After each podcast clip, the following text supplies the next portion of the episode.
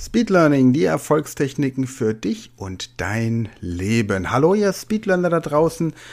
Heute habt ihr die Möglichkeit, eines der kostenlosen Coaching-Gespräche mitzuhören. Ich habe ja angeboten, dass jeder, der in unserer WhatsApp-Gruppe Speed Learning die Erfolgstechniken ist, die Möglichkeit hat, zum Thema seiner Wahl eine Stunde von mir kostenlos gecoacht zu werden.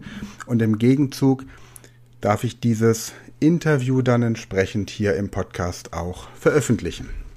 Es gibt also verschiedene Vorteile, die diese WhatsApp-Gruppe mit sich bringt. Einmal kann man natürlich Fragen stellen zu Lernthemen aller Art. Die meisten ähm, Teilnehmer lernen eine Fremdsprache und stellen da immer mal wieder Fragen dazu. Dann biete ich im Rahmen der zeitlichen Möglichkeiten, versuche das immer so alle 14 Tage zu machen, kostenlose Webinare an an denen man teilnehmen kann und dann auch die Aufzeichnung zur Verfügung gestellt bekommt. Manche davon werden auch hier im Podcast veröffentlicht. Und ihr bekommt, wenn ihr Mitglied der WhatsApp-Gruppe seid und über die WhatsApp-Gruppe ein Produkt im Shop bestellen wollt, dann bekommt ihr 20% ähm, auf alle Produkte, die wir dort haben. Sind jetzt mittlerweile nicht nur Sprachkurse, wir haben auch Hypnosekurse dort, wir haben Fitnesskurse, Yogakurse, Klavier- und Zeichen- und Kochkurse sind in Arbeit und werden auch demnächst online gestellt. Wir haben äh, in Arbeit einen Canva-Kurs, wie man mit Canva ähm, entsprechend Schulungsmaterialien aufbauen kann, wie man mit virtueller Realität arbeiten kann. Das ist alles im Arbeiten. Und wie gesagt, wer über die WhatsApp-Gruppe eine Nachricht schickt, dass er gerne den äh, Kurs bestellen möchte, bekommt er von mir dann 20% Rabatt, wird dann direkt über mich bestellt, weil wir dadurch natürlich auch die ähm, Verwaltungsgebühr unseres äh, Dienstleisters, der das für uns abrechnet, sparen und das geben wir natürlich direkt an euch weiter. Ja, ansonsten wie gesagt, jeder, der in der WhatsApp-Gruppe ist, hat die Möglichkeit, einmal im Jahr eine Stunde kostenlos gecoacht zu werden und im Gegenzug wird das dann aufgenommen und ihr werdet gleich das Gespräch mit Ronny hören, das ich heute am Donnerstag, 10.3. mit ihm geführt habe. Sehr interessanter Mann und sein Ziel ist es, Norwegisch zu lernen. Wir haben aber auch über viele andere Dinge gesprochen und dieses Interview, das stelle ich euch jetzt vor. Viel Spaß! Ja, hallo Ronny. Erstmal schön, dass es geklappt hat heute. Vielleicht stellst du dich ganz kurz vor, damit auch die Podcaster-Hörer wissen, mit wem wir es zu tun haben. Du hast jetzt die Möglichkeit, ja, Fragen zu stellen im Rahmen meines Coachings. Dafür hast du dich bereit erklärt, dass ich das beim Podcast ähm, senden darf. Gib einfach nochmal kurz dein Okay und dann stell dich bitte kurz vor. Ja, super. Vielen Dank, Frank. Ja, ist äh, absolut okay, dass wir das aufzeichnen. Danke für die für die Möglichkeit, dafür eine, eine Coaching-Stunde bei dir zu bekommen. Genau, mein Name ist Ronny, ich bin 35 Jahre alt, ähm, jetzt gerade dabei, Norwegisch zu lernen. Seit ungefähr einem Jahr haben wir das ähm, nach einem Familienurlaub vor zwei, drei Jahren und ähm, meine Familie ist ganz eng mit Norwegen verbandelt. Ähm, und äh, genau, da war so der Gedanke, äh, vielleicht zukünftig doch uns mehr in die Richtung zu orientieren, Ferienhaus zu bekommen oder so und äh, mehr in Norwegen zu sein und dafür die Sprache zu lernen. Beruflich ähm, bin ich ähm, Oberarzt in einer Klinik in Brandenburg. Ähm, ja, habe da erstmal nicht so viel mit Norwegisch zu tun, aber so, so eine, ein Gedanke für die Zukunft, so ein schöner Gedanke war vielleicht auch doch sich irgendwann mal als, ähm, als Hausarzt oder dergleichen in, in, in, Norwegen vielleicht doch niederzulassen. Das ist zumindest so eine kleine romantische Vorstellung, auch die mich ähm, damit verbinde. Genau. Ja, ja.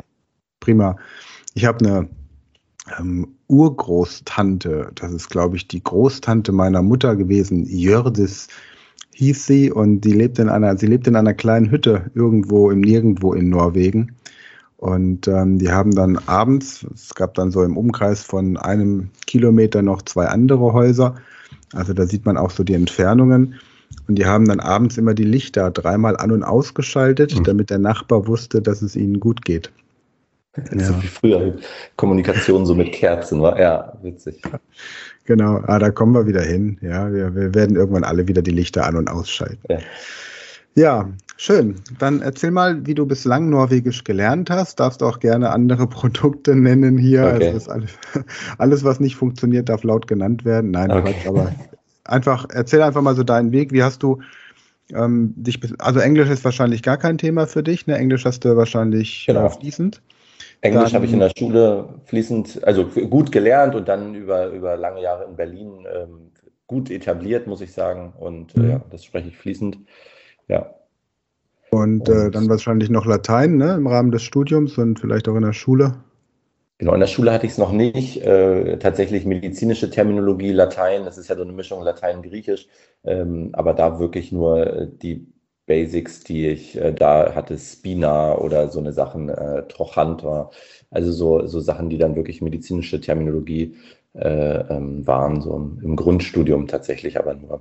Ja. Gibt, gibt es denn da eine, es gibt ja auch immer viele, die so ihren Heilpraktiker und sowas machen oder im Rettungsdienst eine Ausbildung, Krankenschwestern mhm. oder so.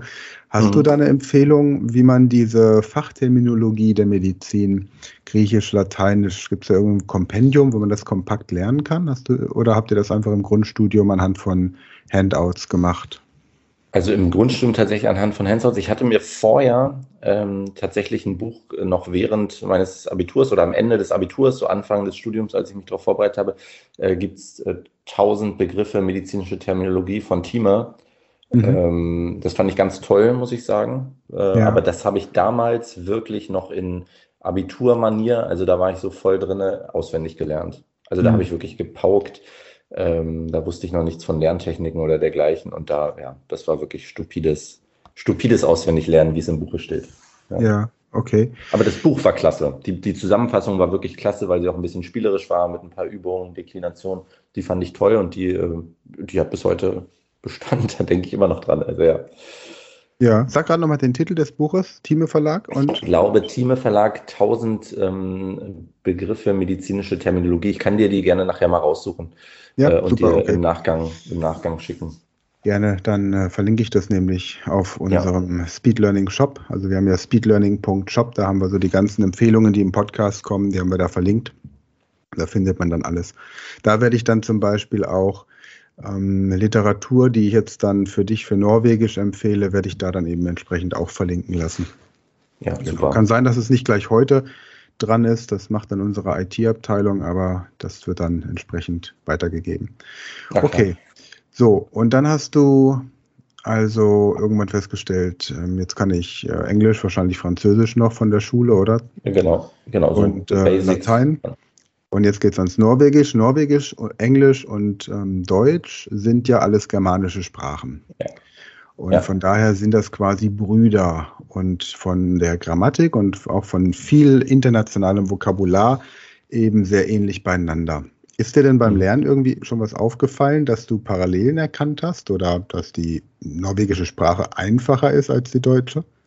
Ähm, einfacher jetzt nicht, aber total viele Ähnlichkeiten. Also sowohl von der Grammatik, vom Satzbau her fand ich es unglaublich äh, äh, verständlich. Ähm, und ähm, ja, viele, viele, viele Vokabeln, die, die sich einfach so ein bisschen wie Plattdeutsch anhören. Also ich bin in Mecklenburg aufgewachsen, mir ist Plattdeutsch so zumindest von Leuten in meiner Umgebung vertraut und ähm, er hat mich unglaublich daran erinnert, Ründtüren oder so wo man denkt, ja, okay, das, das, also wenn ich das jetzt einfach so im Raum stehen lasse, dann kann ich mir das mit herleiten, äh, ähm, was da, was da so ist. Also manches war einfach ein bisschen wie so ein Stück Gummi im Mund ausgesprochen, hatte ich immer das Gefühl. Und ähm, das war äh, ja vieles doch eigentlich eingängig, muss ich sagen.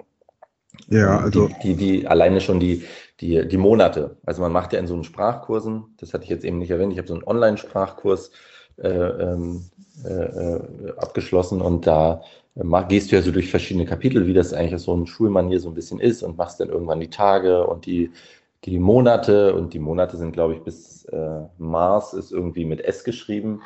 Ähm, aber sonst, äh, ein Monat war anders, siehst du, komme ich jetzt gar nicht drauf. Aber sonst waren die alle gleich. Und ähm, das ist schon beeindruckend, ja. Ja. Ja, das wird ja zum Beispiel die Wochentage die werden mit den germanischen Göttern verknüpft. Ja? Mhm. Und die finden wir dann wiederum in den, in den äh, römischen Göttern. Das heißt, wenn wir zum Beispiel jetzt nehmen wir mal den Dienstag. Ja, mhm. der Dienstag, der heißt ja ähm, Dienstag und Tuesday und ich glaube Teestag dann in den skandinavischen Sprachen und das ist von dem ähm, germanischen Kriegsgott Thies abgeleitet. Mhm. Und der Freitag von der Freier, der so und, und der äh, quasi der ähm, römische Kriegsgott ist ja der Mars, daraus haben die Franzosen den Mardi gemacht, die Italiener den Martidi und die Spanier den Martes.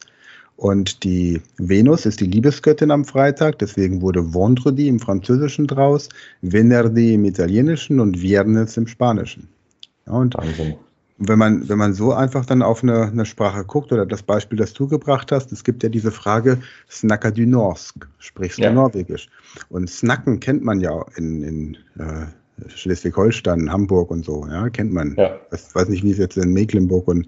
Absolut. Ähm, also Schnacken ja. ist was. Ja. Genau. Und die, ich weiß, dass in Dänemark zum Beispiel die Regel gilt, es gibt Tala für Sprechen und Snacker. Und Snacken, also Snacker ist quasi Tratschen.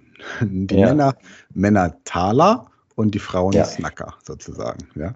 Und also das, das wiederholt sich ja im Englischen to tail. Genau, Dann. richtig, genau. Ja. Ne? ja.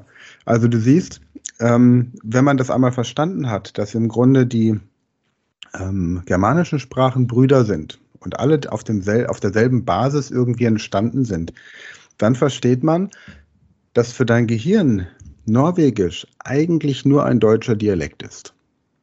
Denn du bist quasi mit Bayerisch und Sächsisch weiter weg als mit Norwegisch von der, vom Hochdeutschen. Wahnsinn. Ja, also die Bayern und Sachsen werden jetzt wahrscheinlich widersprechen wollen, aber es ist tatsächlich so, wir haben hier bei uns, ich habe ähm, vor, wo waren das, vor, vor einem Jahr war ich in Trier im Hafen ja. und, wollte unser Boot äh, slippen lassen und wollte wissen, wo wir den Trailer hinstellen können.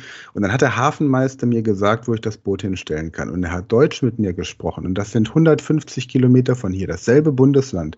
Ich habe ihn nicht verstanden weil er noch so einen luxemburgerischen Einschlag hatte und dann noch diesen Dialekt, den man in, in Trier spricht. Und ich habe ich hab wirklich überlegt, ob ich mit ihm Englisch reden soll. Ja, und wenn man sich dann überlegt, wenn du heute in, in einem anderen Bundesland, in dem man wirklich, also im Bayerischen Wald zum Beispiel, ich habe Freunde im Bayerischen Wald, die sprechen einfach ein anderes Deutsch, als man es zum Beispiel in, in der Pfalz tut oder eben dann in, in Sachsen oder von mir aus auch in Schwaben. Und das, gerade auf den Dörfern, das sind einfach Dialekte, die schon so anders sind, dass man es wirklich vergleichen kann. Und für dein Gehirn, da passiert es einfach so, dass man, dass dein Gehirn weiß, jede Sache, jede Handlung auf der Welt wird mit einem Wort bezeichnet. Mhm. Und jetzt gibt es sagen wir mal, bei uns für, ich bin jetzt im Norwegischen nicht so bewandert, ich gebe dir das Beispiel am, äh, am Schwedischen. Wir sagen zum Beispiel U-Bahn, mhm. in Schweden sagt man Tunnelbahn. Das mhm. ist jetzt keine große Schwierigkeit, das zu verstehen. Und wenn man es einmal gehört hat, dann ist einem auch klar, was damit gemeint ist. Mhm. Ja, es kann trotzdem sein, dass du dann durch die Gegend läufst und nach einem U- oder nach einem M-Schild suchst, um die U-Bahn zu finden und vor einem T-Schild stehst und jemanden fragst, wo die nächste U-Bahn ist. Mhm. Ja, und er dann sagt, Treppe runter, T für Tunnelbahn. Mir damals passiert in Stockholm. Ja, habe mich vor der ganzen Gruppe blamiert, weil ich natürlich mit meinem Schwedisch angeben wollte. Und dann habe ich gefragt, war finste der Moste Tunnelbahnstation her? Ne? Wo gibt's hier die nächste U-Bahn? Also auch war finste, wo findest du? Närmoste, die nächstmögliche Tunnelbahnstation, U-Bahn-Station, hier. Und mit dem Wort Station, Tunnelbahnstation, haben wir ein Beispiel, wie ein, ein Wort, das auf T-I-O-N endet, wie Information, U-Bahn-Station, Rezeption, Kreation, ähm, Verifikation, was auch immer, in, in den skandinavischen Sprachen einfach auf Schuhen endet. Also Tunnelbahnstation, Information, äh, Verifikation und so weiter. Und dann hast du das internationale Vokabular, das du als Akademiker ja auch kennst und kannst mhm. es dann wirklich eins zu eins rüberschieben. Okay? Okay. Eine andere Gruppe von, von Wörtern, die sich auch in verschiedenen Sprachen, das müsst du dann beim Französischen genauso sehen, verändern lässt, sind die Verben, die auf ihren enden, also motivieren, ähm, telefonieren, informieren. Die werden alle auf dieselbe Art und Weise dann auch im Norwegischen verändert. Das heißt also, du bist ja bei uns in der WhatsApp-Gruppe drin, ne? Hast genau. du die, die, diese Liste dir schon geholt mit den 2500 genau. Interlingua-Wörtern? Genau. Ja, genau. So. Hatte ich mir runtergeladen. Und da guckst du, da guckst du im Grunde die Liste durch und schaust, welche Wörter würdest du genauso in Französisch und Englisch verstehen. Und da kannst mhm. du sicher sein, dass dieses Wort auch im Norwegischen verstanden wird. Und so hast du gleich schon mal einen großen Wortschatz, den du eigentlich gar nicht lernen, sondern nur irgendwie mal systematisieren musst. Mhm. Und dann einfach diese, diese Grundregel quasi, wie mit Information in schon oder ähm, ich gucke jetzt gerade mal nach, investieren, investiere. Investiera. Ja. ja. Mhm. Oder okay. äh, desinfizieren, integrieren. Ja, es gibt, weißt du, auch für reservieren, es gibt im Englischen ähm, zum Beispiel die Aussage, I want to reserve a table. Das wird aber selten ja. gesagt, sondern meistens sagt man, I, want, I would like to book a table. Ja, ja. ja? Und, und genauso kann man ähm, im Russischen zum Beispiel sagen, ja, хочу rezervirovat ähm, stolem. Ich möchte einen Tisch reservieren, aber statt reservirovat sagt man meistens nicht. Ne, es gibt auch wieder so ein rein russisches Wort.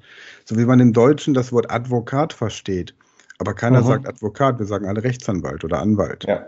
Ja. Und, und das ist aber dann quasi gleichzeitig ein Wortschatz, den du verwendest, der eben nicht klingt, als wärst du ein Neunjähriger, der Norwegisch spricht, sondern eben schon gehobener. Ne? Kannst du auch immer merken, alle kurzen Wörter, Wörter, die kurz sind in einer Sprache, werden oft verwendet und auch vom gemeinen Volk, wenn man das so mal sagen möchte. Also es gibt auch immer so ähm, Wörter, die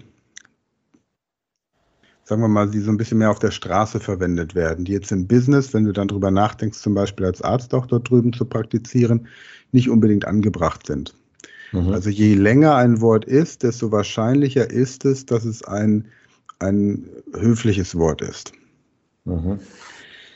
So, also dann hast du mit, mit welchem Programm hast du, welchen Online-Kurs oder welchen Kurs hast du bislang durchgemacht?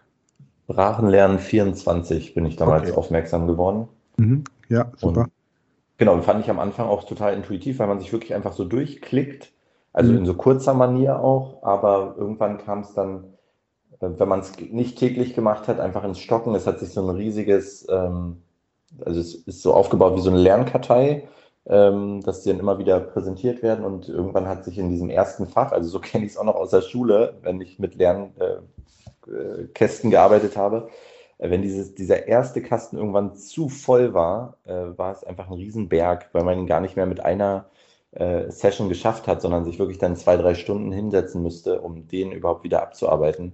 Mhm, ähm, ja. Und das war der Punkt, wo ich ins Stocken geraten bin. Ja, damit. okay. Ja, also es gibt so, so zwei große Herausforderungen beim Lernen einer Fremdsprache. Das äh, Wichtigste ist, dass man möglichst viel aktiv spricht.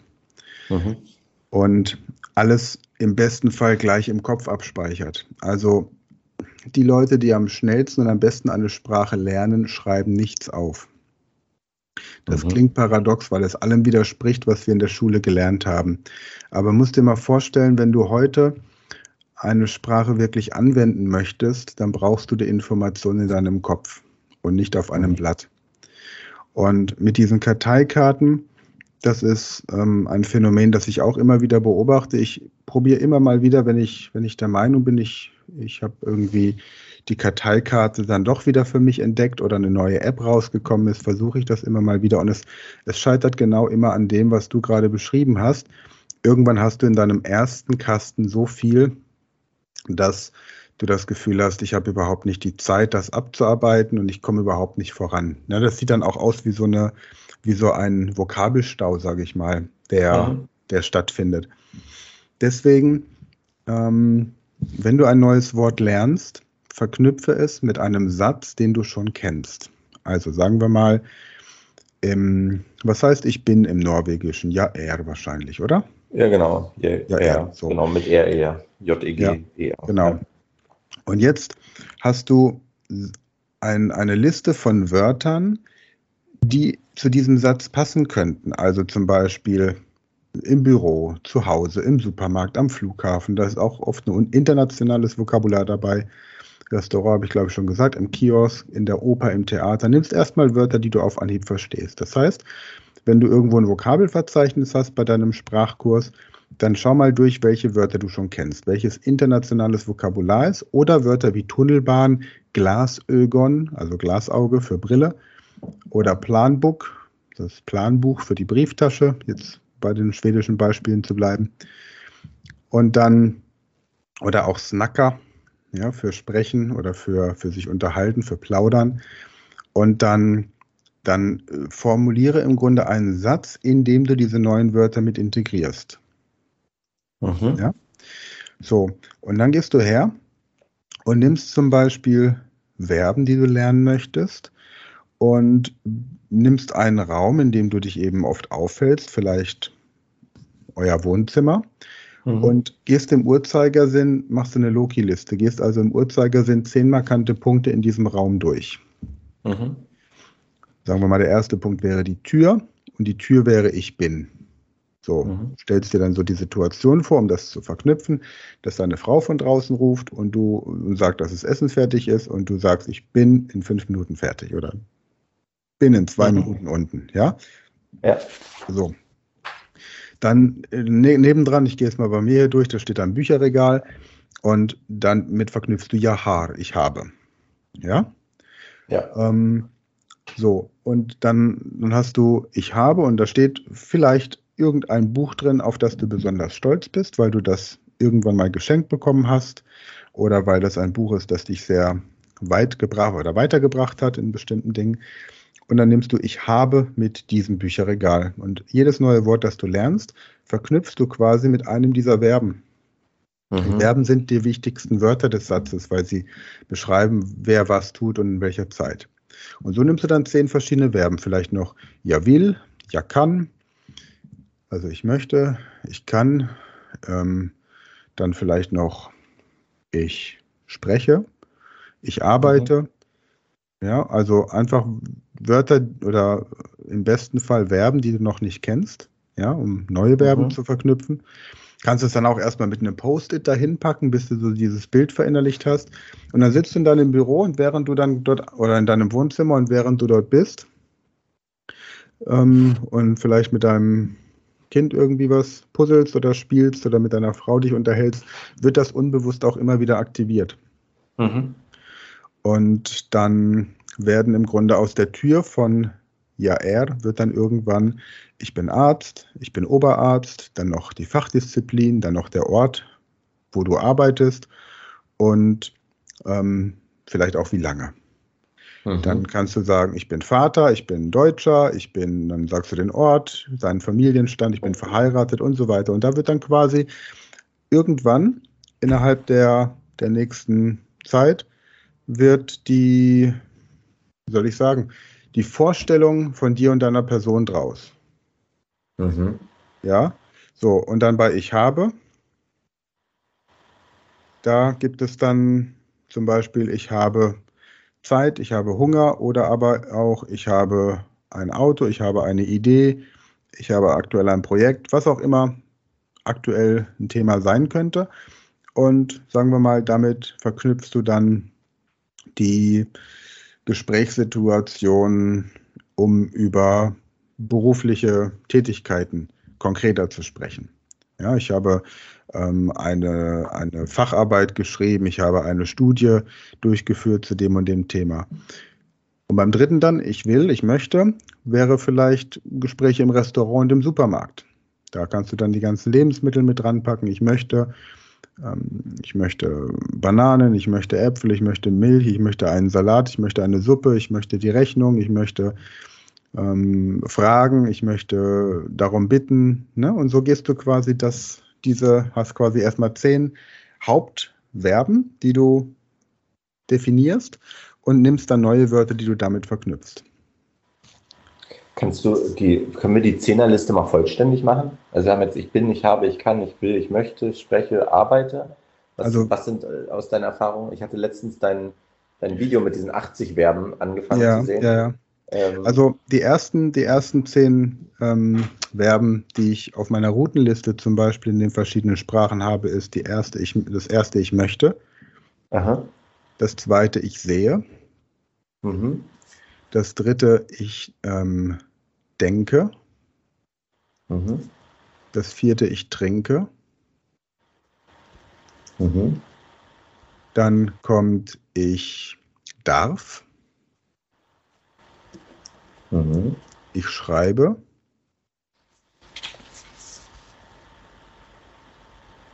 Ja. Ich muss. Mhm. Ich spreche. Ja. Ich fahre. Ja. Und ich esse. Wahnsinn, okay. Also ich bin und ich habe, habe ich jetzt ähm, einfach als bekannt vorausgesetzt, weil das einfach, mhm. wenn man die beiden nicht kennt, braucht man gar nicht anfangen, ja, eigentlich. Ja. ja. Und, und es geht aber, es gibt so im, im äh, Internet gibt es so die Listen, die die häufigsten 1000 deutschen Wörter zum Beispiel, da findest du dann so 70 Verben drin. Also das heißt, Aha. in den häufigsten 1000 Verb, äh, Wörtern der deutschen Sprache sind nur 70 Verben. Und die hat man ruckzuck, ruckzuck gelernt. Und dann kann man entweder die Routenliste nehmen oder man kann es eben mit diesen 80 Verben in 60 Minuten mit dieser Liste, die ist auch daran orientiert, kann man das verwenden. Und das Einzige, wo man ein bisschen aufpassen muss, ist, dass zum Beispiel ich, ich muss, ich kann, ich darf, ich soll, das sind ähm, oft Synonyme. Also im Französischen zum Beispiel je peux heißt so viel wie, so viel wie ich kann, aber auch ich darf. Ja? ja. Oder je dois, ich muss und ich soll. Aha. Und Jaskele Vilja im Schwedischen, ähm, ich, ich möchte. Ähm, Jaska, ich sollte. Ähm, ja, kann, ich kann. Und mhm. ich darf. Ähm, ja, genau, so. In, und dann schaust du eben, was da entsprechend die norwegische Entsprechung ist. Ja, und ja. diese, ähm, was, was noch in anderen Sprachen hilfreich wäre, wären diese Hilfsverben. Ich kann, ich darf, ich soll, ich muss, ich möchte. Ich kann, ich darf, ich soll, ich muss, ich will, genau.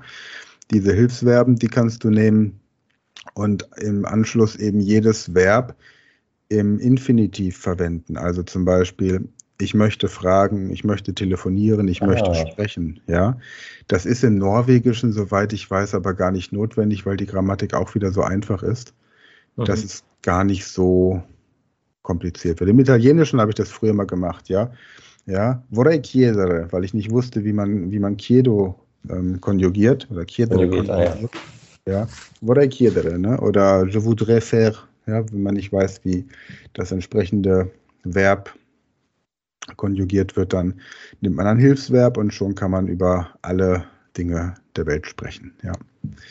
Also ja, ich bin, also ich finde das total beeindruckend, muss ich dir sagen, weil das ist wirklich der Unterschied, muss ich ganz klar so sagen, als ich schon deinen Podcast gehört habe, zu, zu allem, was ich bisher gelernt habe. Weil irgendwo, du fängst beim Sprachkurs immer irgendwo an und so geht es mir eigentlich im Lernen, ist das für mich total kontraproduktiv. Ich muss, egal was ich lerne, wenn ich mir ein neues Themenfeld jetzt arbeite, irgendwo neu anfange, was Spezielles äh, äh, jetzt dran ist, dann, dann kann ich von vorne anfangen, dann verstehe ich es nie, muss ich sagen, oder es ist sehr zäh oder ich bekomme einmal so einen Überblick. Und das finde ich wirklich so spannend, dass ich einmal so von oben drauf gucke und sage, ja, guck mal, es gibt Verben, es gibt das.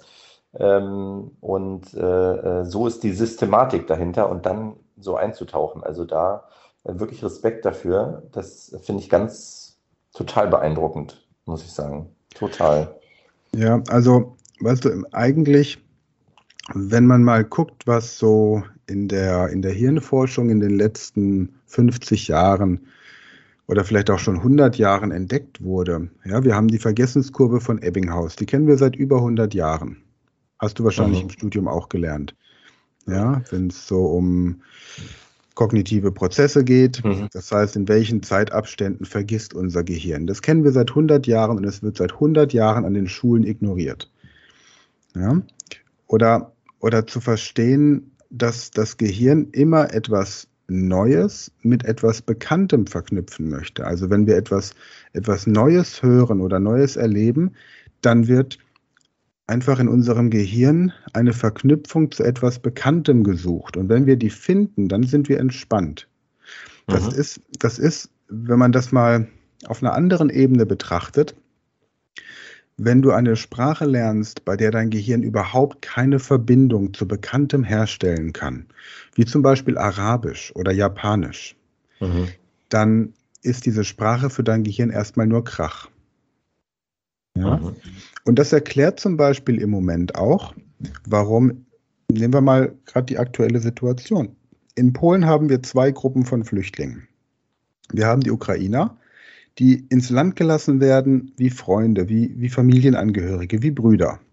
Ja, weil die Sprachen sich sehr ähnlich sind, weil Lemberg eine Zeit lang polnisch war und weil einfach da ein großer Kontakt ist. Und das, das kann alles mit, alles, was da passiert, die Menschen, die kommen, die Sprache, die Kultur, das kann alles mit bereits Bekanntem verknüpft werden.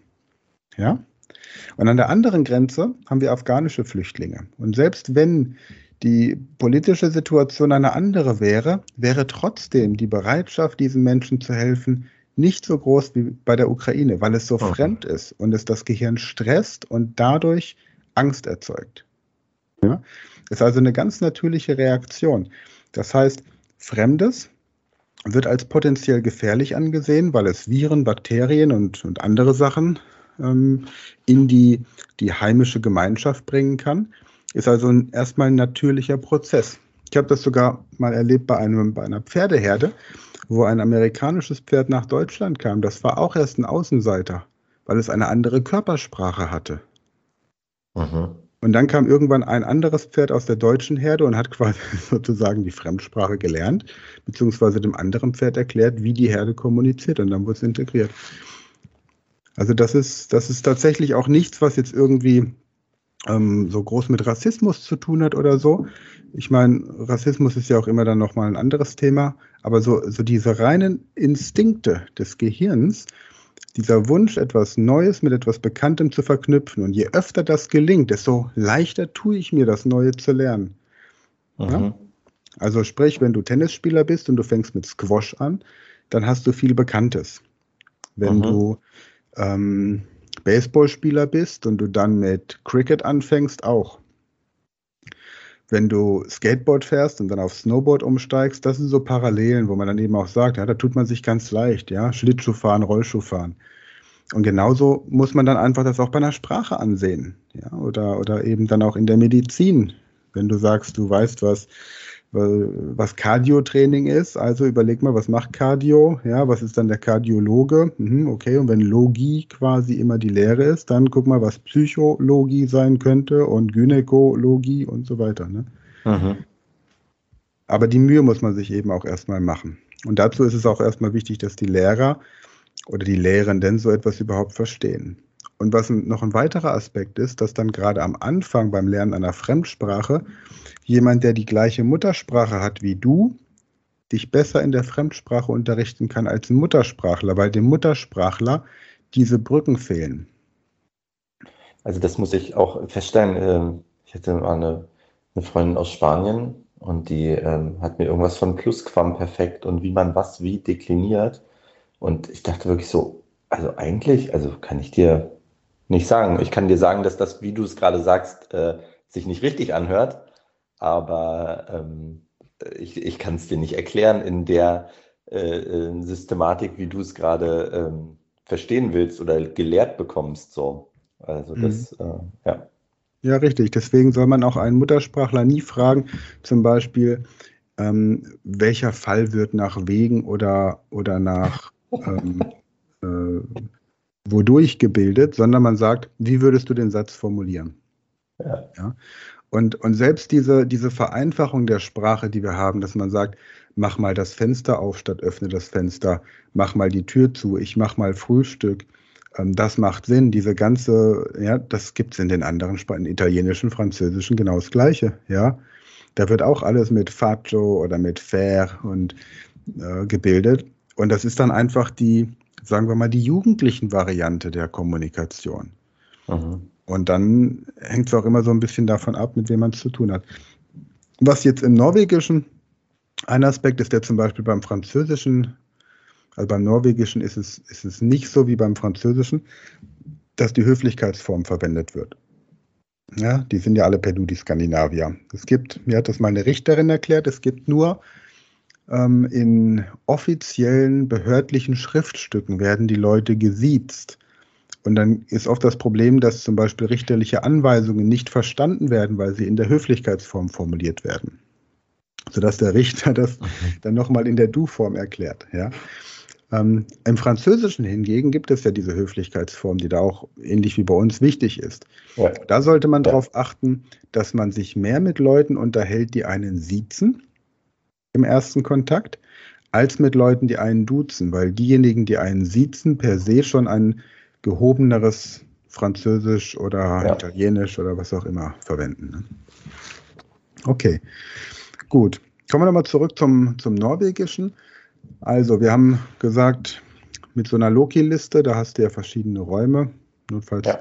kannst du da eben ähm, in Norwegen ganzen Wald ab, ablaufen und ja. Bäume bekleben.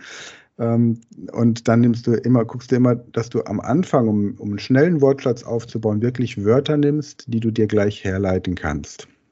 Mhm. Beziehungsweise die du irgendwie aus irgendwelchen Gründen dir gut merken kannst. Mhm. Und dann, dann sprichst du viel, auch, auch gerne im, im Selbstgespräch. Ich habe hier hab ich, äh, verschiedene Pflanzen. Die Geschichte hast du vielleicht im Podcast auch schon ja, gehört. Habe ich gehört. Hab ich ja, gehört ja. haben gerade jetzt wieder eine Pflanze gerettet, die im Urlaub, im Skiurlaub irgendwie zu warm im Heizungsraum stand und dann glücklicherweise jetzt aber wieder es verziehen hat. Ich habe mich gestern mit Michael unterhalten. Michael ist äh, unser Zitronenbaum, den ich über Winter das erste Jahr draußen hatte, wie es ihm geht. Jetzt bei dem schönen Wetter hat er darum gebeten, dass er wieder ein bisschen an die Sonne darf. Ja, und das, das ist, macht dann einfach auch Spaß und Laune. Ich meine, muss aufpassen, dass es nicht die falschen Leute mitbekommen. Ja, genau. genau. Aber mittlerweile, mittlerweile ist meine Frau auch schon so und sagt, wie geht's eigentlich Michael und wie geht's John und wie geht's Panayotis? Ja. Das macht, das, das macht einfach Spaß. Ja, und ähm, dann geht man, geht man im nächsten Schritt her und schaut sich an, welche Wörter muss ich oder möchte ich einfach lernen, weil sie immer wieder auftauchen, weil sie mhm. ähm, Fachvokabular sind, weil es einfach ein bestimmtes Wort für Matjes-Hering gibt und ihr Matjes-Heringe im Supermarkt kaufen wollt und da geht kein Weg mhm. vorbei. Ja? So, und dann machst du es im Grunde so ähnlich, wie wenn du medizinische Fachbegriffe lernst. Also sagen wir mal, was ist denn so ein schönes Acetylcholinesterase Hämmerintoxikation? So dieser klassische Fachbegriff für die E605-Vergiftung, ja. Ähm, das, das teilt man ja dann auf. Ne? Aze, ja. Aze, ne? Aze Schröder, Thyl in einem Tütü, Cholin, ähm, was auch immer, mit dem Shaolin-Mönch, ne? Und so hast du dann irgendwann Acetylcholinesterase Hämmerintoxikation. Und Intoxikation kriegt man noch hin, weil man das ja. irgendwie schon mal von Vergiftung hatte und Hämmer geht auch also muss man nur Acetylcholin irgendwie gewuppt kriegen und genauso geht es bei Vokabeln auch mit dieser Affirmationstechnik. Du siehst ein Wort auf Norwegisch und weißt nicht, was es bedeutet. Du weißt nur, dass es oft vorkommt, weil du vielleicht in der norwegischen Zeitung irgendwas liest oder Nachrichten mit Untertitel hörst, mit norwegischem Untertitel und dann ja, kriegst du einfach mit, dieses Wort solltest du kennen. Und dann fragst du dich als erstes, was, also nehmen wir mal das, ich sage dir jetzt ein Wort auf Schwedisch, Selana. Ja? Mhm. Selana. Jahar matat Selana. Steht auf einem Button. Mhm. So, jetzt weißt du, Jahar bedeutet ich habe, Matat, weiß man vielleicht nicht, und dann mhm. Selana. Also irgendwas hat derjenige getan. Und dann Wonach klingt Matat? Jetzt als Assoziation oder wirklich zu wissen, was es bedeutet? Hm, was würdest du vermuten, was es bedeutet? Matat. Habe ich ehrlich gesagt gar keine Idee. Ja, prima. Dann, dann sag, wo was für eine Assoziation kommt. Matat. Matat. Also ich, wir haben eine Tochter. Matat denke ich immer an Matschhose. Also würde ich jetzt damit verbinden. Mhm. Matschhose, okay. So. Also hast du, ja. Ja. Genau. Also. Weil das tatsächlich was ist, was jeden Morgen hast du, hast du an, hast du an ihre Matschhose gedacht. Nein, ich muss wieder zurückfahren. Ja, das ist ganz wichtig. Also vor allem Mütter sind da sehr pingelig, dass die Matschhose verwendet ja, wird. Ja, ja. Ne, genau. Okay. Also, ich weiß nicht, wie es bei dir in der Jugend war. Ich bin ohne Matschhose aufgewachsen. Ja, ich kenne auch keine Matschhose. Aber wir hatten da noch keine Anschnallgürtel damals. Okay. Also, Yahar Matat. Also, Matat bedeutet gefüttert. Also, Yahar Matat, ich habe gefüttert. Jetzt kannst du dir zum Beispiel überlegen, dass diese Matschhose gefüttert ist. Mhm. Ja, mhm. gib ihr die gefütterte Mann. Also Yahar Matat, ich habe gefüttert, ja. So, mhm. Was kennst du jetzt, wenn du den Satz zu Ende bringen solltest, was man füttern kann? Kennst du Tiere? Tiernamen? Äh, jetzt äh, bezogen auf den Satz, den du gesagt hast. Genau, also Yahar Matat, ich habe gefüttert. Ich würde jetzt ein, äh, eine Szene im Tierpark ploppt als erstes auf, wie wir so einen Esel füttern. Okay. Oder, ja. Aber jetzt, jetzt kannst du dir überlegen, okay, welche Wörter kann ich denn mit diesem Satz, mhm. kann ich, mit welchen Wörtern kann ich diesen Satz, ich kann sagen, ich habe meine Frau gefüttert. Mhm. Ich habe meine Tochter gefüttert. Ich habe mhm. den Hund gefüttert, ich habe die Katze gefüttert, die Kuh, das Pferd, das Schwein, den Papagei, den Löwen, den Tiger, was auch immer du für, für ein Wortschatz. Ich habe meinen Chef gefüttert, meinen Kollegen, die Sekretärin, die Putzfrau, völlig egal. Oder Putzkraft, man darf ja nicht mehr Putzfrau sagen. Ja. Also ich habe die, die oder diese Person oder dieses Tier gefüttert. Mhm. Einfach um herauszufinden, wie sich das Wort verändert. Also wenn ich zum Beispiel Bahn heißt, glaube ich, Kinder. Wenn ich jetzt sagen würde, ja, Harmatat Bahn, heißt es dann, ich habe die Kinder gefüttert oder müsste es heißen, ja, Harmatat Bahnen? Dass ich, weißt mhm. du, dass das, das Wort mhm. da einfach ein bisschen dekliniert wird. Da kriegst du dann ein Gefühl für. Da, da, suchst du dir dann ein Sprachtandem, jemanden, der Norwegisch kann und Deutsch lernen möchte oder Englisch lernen möchte, über Hello Talk, über diese App zum Beispiel. Mhm. Kennst du die? Ja, hatte ich, hatte ich auch aus deinem Podcast jetzt tatsächlich. Hm, okay. Also, ja. So, und dann, dann sagst du eben, wäre das richtig? Ich habe die Kinder gefüttert, ich habe meine Frau gefüttert, ich habe meine Schwiegermutter gefüttert, ich habe meine Nichte gefüttert. Weiter gehst du die ganze Verwandtschaft durch. Hast die ganze Verwandtschaft gefüttert dann, dann guckt er erstmal ein bisschen komisch und denkt, wie sind denn die Deutschen drauf? Die füttern. Wir bekochen sie, die füttern sie. Aber dann hast du im Grunde, dann verstehst du, wenn du zum Beispiel sagst, ich habe angerufen, ja hat telefoniert. Oder ich habe informiert, ja hat informiert.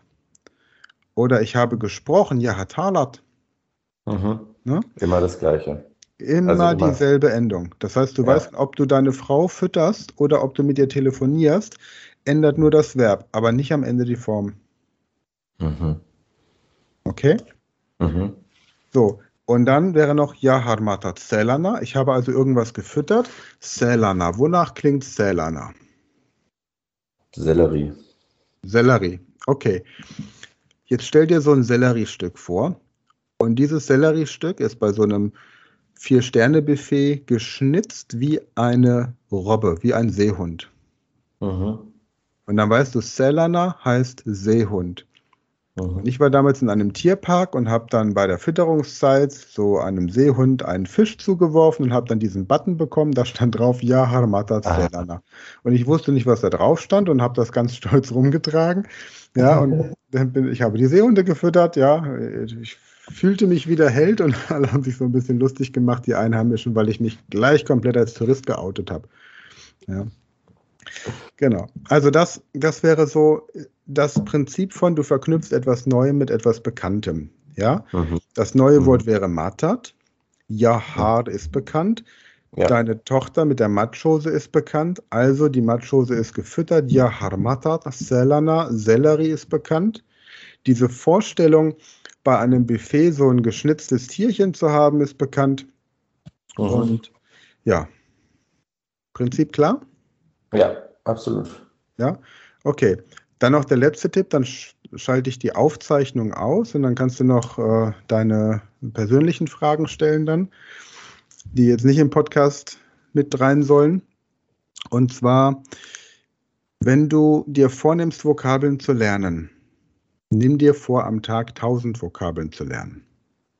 Mhm. Denn wenn du dir vornimmst, jeden Tag zehn Vokabeln zu lernen und du schaffst nur acht, dann bist du völlig frustriert, weil du sagst, Mensch, ich schaff's noch nicht mal zehn Vokabeln am Tag zu lernen.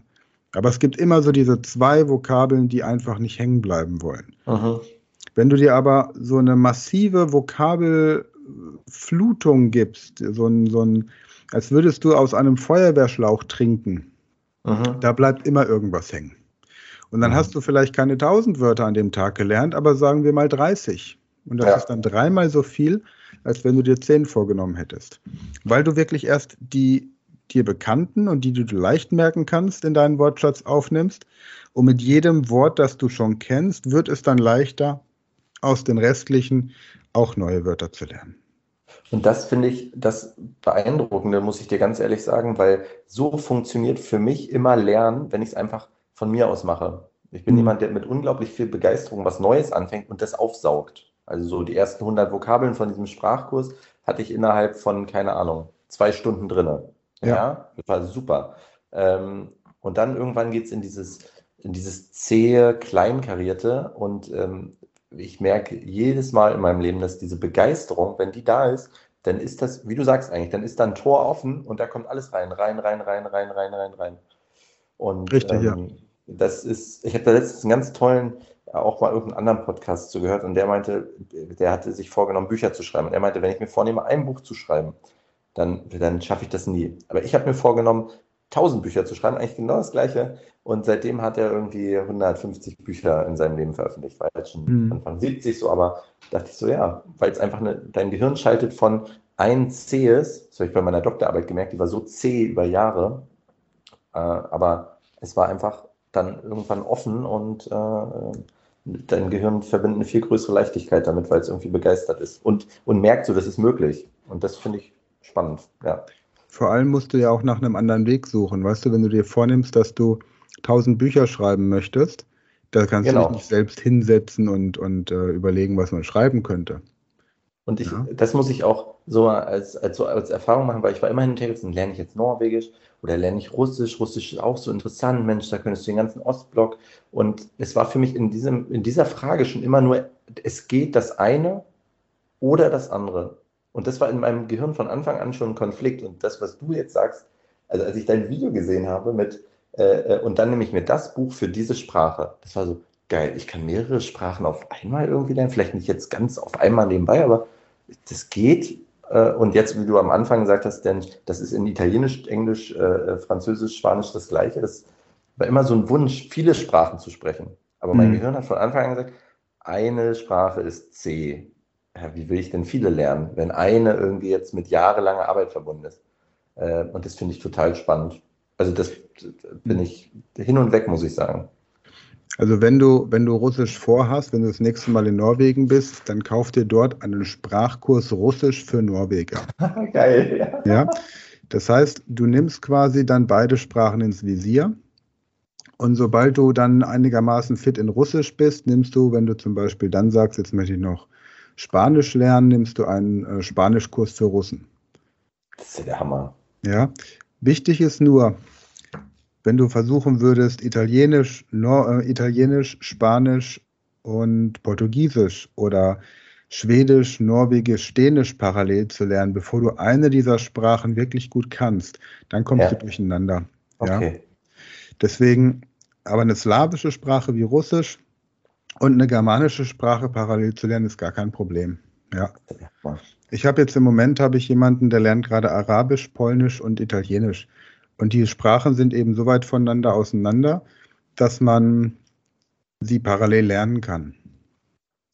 Und es ist dann immer dasselbe Vorgehen. Weißt du, du hast dann für Russisch genau dieselben Verben in deinem, in deinem Raum und machst genau dieselben Dialoge. Das heißt, du änderst einfach nur die Vokabeln. Krass. Ja, du gehst hier zum Bäcker bei uns, kaufst ein Brötchen. In Mainz gehst du rein und kaufst Mensa. Mhm. In mhm. Bayern kaufst du Semmeln, woanders kaufst du Schrippen, ja. ja. Dann in der Pfalz kaufst du weg. Ja, sind die weg, weg? Ja, die sind all, all, ne? Kennst ja. und, äh, Und so ist es da eben auch. Ne? Du hast dann, der eine sagt, ich möchte, der nächste sagt, I would like, der dritte sagt, je voudrais, vorrei, quiero oder me gustaría, yachacho, ja, ähm, ich so und so weiter. Ja. Es ist im Grunde alles nur Erweiterung deiner Muttersprache für dein Gehirn. Und weil wir in der Schule gesagt bekommen, das ist Englisch und wir das Gefühl haben, da wird im Gehirn irgendwie eine, eine eigene Rubrik aufgemacht und dann jetzt Französisch, das ist wieder eine andere Rubrik und die kommen ja auch nicht auf die Idee, das mal zu verknüpfen. Ja, dass, dass der Französischlehrer sagt, passt mal auf, das habt ihr in Englisch schon gelernt und das könnt ihr jetzt im Französischen übernehmen. Hier ja. habt ihr erstmal eine Liste der Wörter, die im Englischen, Französischen und Deutschen gleich sind. Ja? Und genau das gleiche in Musik. Was in Musik lernst du verschiedene Instrumente kennen. Warum hat man nicht ein Fach, das Fremdsprachenkunde heißt, in dem man lernt, wie man Fremdsprachen lernt? Und dann hast du halt vielleicht Lust mit deinem Freund, Freund Ali, der eben ähm, eine türkische Familie als äh, Hintergrund hat, zusammen Türkisch zu lernen. Und äh, dafür lernt Ali dann mit dir ein bisschen Deutsch noch ein bisschen besser. Und dann kommt dann noch die Fatima, die spricht Arabisch, die lernt dann mit euch noch Französisch, weil sie aus, aus äh, Marokko kommt, Französisch und Arabisch. Und alle lernen das Gleiche in der jeweiligen Sprache. Mhm. Ja, und das wäre dann, wäre einfach, glaube ich, auch die Motivation größer. Ja. Na gut. Okay. Ronny, erstmal Super. vielen Dank nochmal hier für das Ganze. Ich hoffe, du konntest ein bisschen was mitnehmen. Ich schalte jetzt die Aufzeichnung aus, damit äh, die Podcast-Hörer jetzt quasi nicht mehr zuhören. Ja, das war das Interview mit Ronny und zu dem Buch, das er erwähnt hat, die medizinische Terminologie aus dem Thieme Verlag. Wir werden das Buch auf unserer Website speedlearning.shop verlinken. Dort findet ihr alle Empfehlungen, die wir im Rahmen unserer Kurse oder des Podcasts ähm, so machen.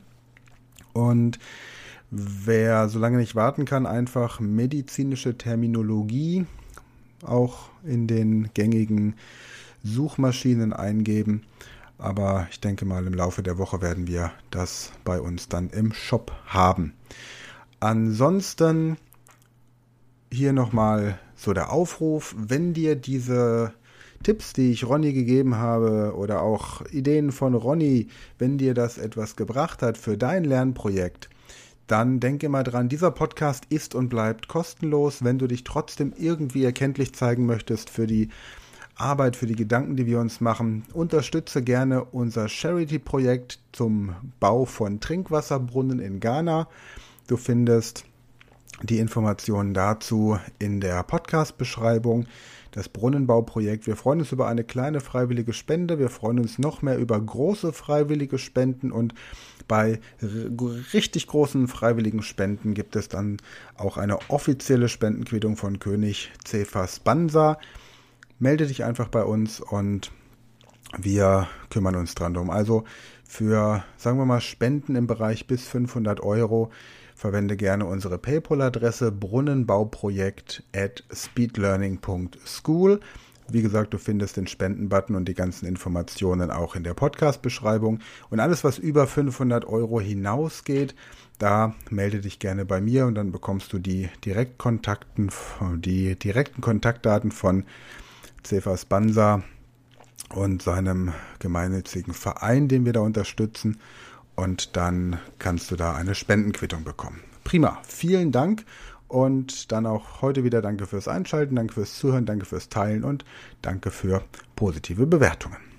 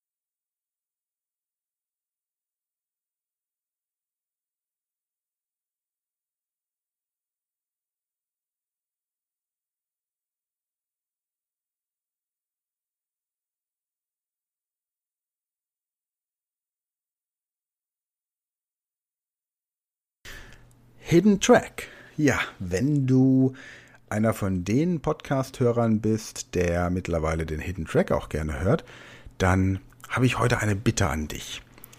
Ich hatte vor einiger Zeit mal über Google-Bewertungen einen Podcast verfasst und mittlerweile habe ich mir auch angewöhnt, Google-Bewertungen als Marketing-Tool zu nutzen. Das heißt, wenn ich irgendwo bin, dann schreibe ich eine 5-Sterne-Google-Bewertung und verweise dabei auf die Speed Learning School und auf den Ort, in dem ich wohne.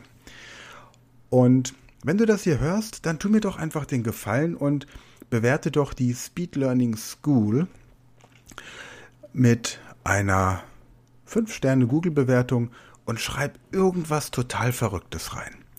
Also so etwas wie, wir haben an der Speed Learning School einen Klingonisch-Kurs besucht und konnten anschließend eine Nebenrolle bei Star Trek annehmen. Oder wir hatten einen Ausflug auf den Mars geplant und mit Hilfe des Fitnesstrainings der Speed Learning School waren wir in der Lage, die Aufnahmeprüfung zu bestehen. Oder mit meiner Firma Blumenede aus Rüsselsheim war ich in Selzen unterwegs und bin zufällig an den Räumen der Speed Learning School vorbeigekommen und habe im Rahmen dessen ziemlich schnell gelernt, wie man Blumenarten unterschiedlichster Art unterscheiden kann oder was auch immer. Es muss nichts sein, was der Realität entspricht, einfach irgendeine verrückte Geschichte. Es kann auch ein Gedicht sein, es kann ein, eine Abenteuergeschichte sein, es kann einfach etwas sein, das euch so ein bisschen beschreibt. Es kann aber natürlich auch eine Erfahrung sein mit Speed Learning, die ihr gemacht habt, die tatsächlich auch der Realität entspricht, etwas, wo euch Speed Learning geholfen hat. Ich fände es nur toll, wenn es einfach möglichst kreativ und, und abgefahren wäre, merkwürdig sozusagen. Vielleicht auch eine Eselsbrücke, um sich Dinge zu merken. Also lasst einfach eurer Kreativität freien Lauf und jeder von euch, der eine solche Google-Bewertung schreibt, bekommt von mir ein, mm, ein Dankeschön. Ja, was könnte das sein? Das hängt im Wesentlichen davon ab, was ihr gerne, ähm, ja, was ihr gerade lernt oder wo ihr Unterstützung braucht. Auf jeden Fall biete ich euch an, dass wir eine Viertelstunde miteinander am Telefon über euer Lernprojekt sprechen könnten. Schau dann einfach unter sven-frank.com-termin, wann du Zeit hättest. Und ich freue mich auf jeden Fall. Bin schon ganz gespannt auf die, ähm, auf die Geschichten, auf die, die kreativen Kommentare, Bewertungen und ja, freue mich auf jeden Fall, wenn ihr das macht. Also, bis dann und danke fürs Reinhören. Bis nächstes Mal.